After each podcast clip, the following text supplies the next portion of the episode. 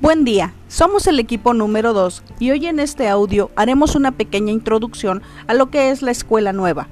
Así que si es de tu interés conocer cómo funciona y cuándo inició, quédate con nosotros que te guiaremos en la lectura con este audio, así que comencemos.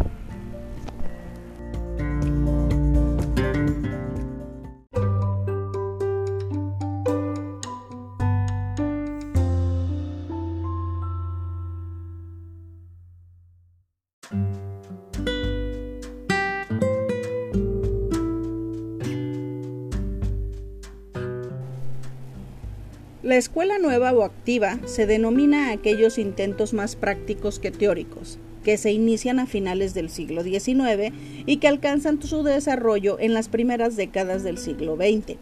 La escuela nueva, como tendencia pedagógica que se desarrolla casi simultáneamente en diferentes países capitalistas, como son Estados Unidos, Inglaterra, Francia, Suiza, Italia, Bélgica, Alemania, entre otros, transformó las funciones que debe asumir el profesor en el proceso educativo y mostró la necesidad y posibilidades de cambios en el desarrollo del mismo.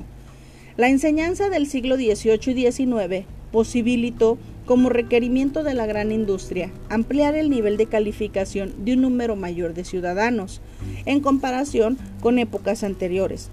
Las corrientes positivistas, empiristas y pragmáticas predominantes en esta época realzaron en el conocimiento humano el estudio de los hechos, el papel de la experiencia.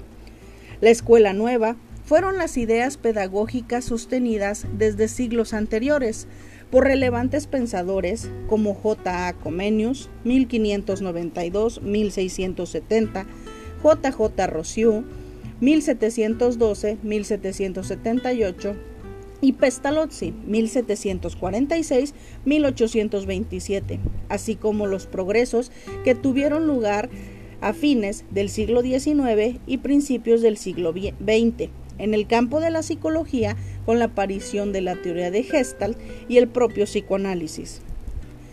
John Dewey, 1859-1952, Filósofo y pedagogo norteamericano, es considerado por muchos autores el principal progenitor de este movimiento. Según Dewey, el interés principal de la educación debe ser el niño. Para Dewey, la educación es un proceso social a través del cual la sociedad transmite sus ideales, poderes y capacidades, con el fin de asegurar su propia existencia y desarrollo. Según Dewey, en la escuela, como institución social, se deben concentrar los medios que contribuyen a que el niño aproveche los recursos que trae al nacer, así como para que utilice sus capacidades con fines sociales. El papel social que debe tener la escuela, la cual debe formar al joven para vivir dentro de su medio social, debe tener un sentido democrático, propiciando la colaboración y ayuda mutua. Por ello, la escuela debe ser una comunidad en miniatura. La tarea del maestro debe ser proporcionar el medio que estimule la respuesta necesaria y dirige el aprendizaje.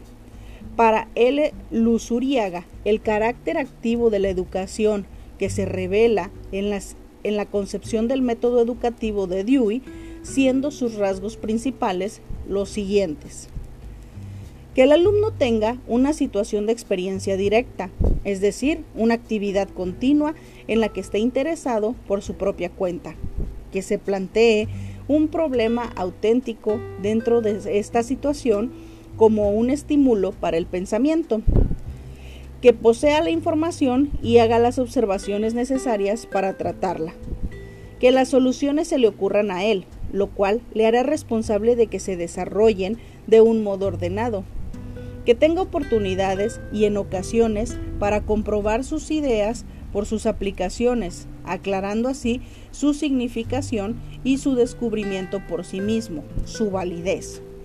La pedagogía de Dewey se considera como una pedagogía genética, funcional y social. Es genética porque considera la educación como un desarrollo que va de dentro a afuera, ya que el punto de partida de esta lo constituyen los poderes e instintos del niño. Continúa con nosotros en las siguientes publicaciones. Esperamos que esta pequeña introducción haya sido de gran ayuda. Hasta la próxima.